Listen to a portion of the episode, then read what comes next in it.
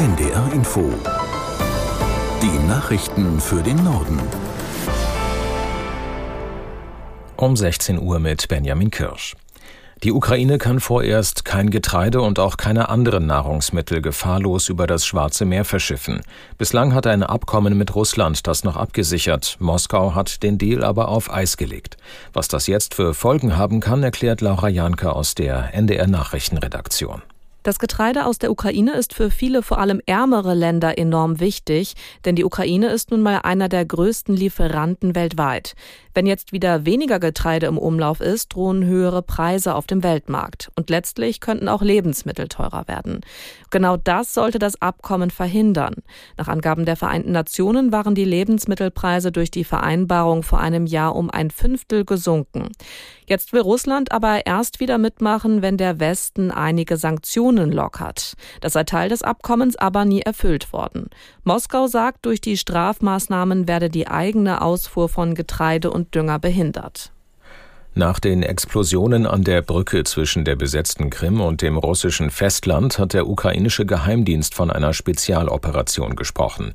Daran sei auch die Marine beteiligt gewesen. Nach Einschätzung unserer Korrespondentin in Moskau, Christina Nagel, bedeutet der Angriff einen Imageschaden für den Kreml. Der Ukraine sei es gelungen zu zeigen, dass Putin es nicht schaffe, diese Brücke zu sichern. Sie sei für Russland nicht nur ein Prestigeobjekt. Das ist eine der wichtigsten Verbindungsstrecken, die Russland hat, eben auf diese Halbinsel Krim. Die wurde gerade von tausenden Touristen genutzt. Viele von denen sind mit dem Auto gekommen. Es gibt aber eben auch über diese Brücke noch eine Bahnverbindung.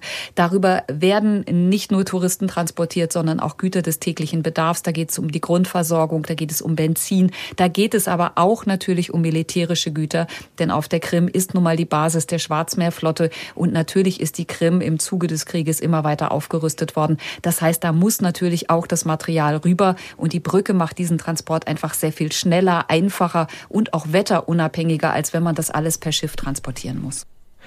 Der Vorsitzende des Europaausschusses im Bundestag Hofreiter hat das EU-Flüchtlingsabkommen mit Tunesien kritisiert. Die Vereinbarung sei sowohl humanitär als auch geostrategisch nicht klug, sagte Hofreiter. Die EU schließe ein Abkommen mit einem Land, in dem ein Autokrat an der Macht sei und dessen Sicherheitskräfte Menschen in die Sahara verschleppten und dort ohne Wasser aussetzten.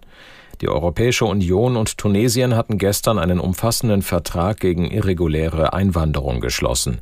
Das nordafrikanische Land erhält dafür finanzielle Unterstützung von mehr als einer Milliarde Euro. Die sogenannte kritische Infrastruktur soll in Deutschland künftig besser geschützt werden. Das Bundesinnenministerium hat dazu einen Gesetzentwurf vorgelegt, der sich nun in der Ressortabstimmung befindet. Aus Berlin Philipp Eckstein. Die Trinkwasserversorgung, das Stromnetz, Verkehrswege oder auch Telefonleitungen. Das sind Bereiche, die unter die sogenannte kritische Infrastruktur fallen können. Ein Ausfall hätte weitreichende Folgen für die Bevölkerung und die Wirtschaft. Mit einem neuen Gesetz will die Bundesregierung etwa große Wasserwerke, Stromanbieter und Firmen aus dem Bereich der kritischen Infrastruktur zu Schutzmaßnahmen verpflichten.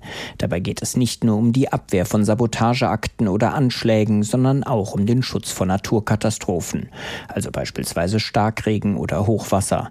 Die betroffenen Unternehmen sollen unter anderem Pläne vorlegen, wie sie mit entsprechenden Gefahren umgehen.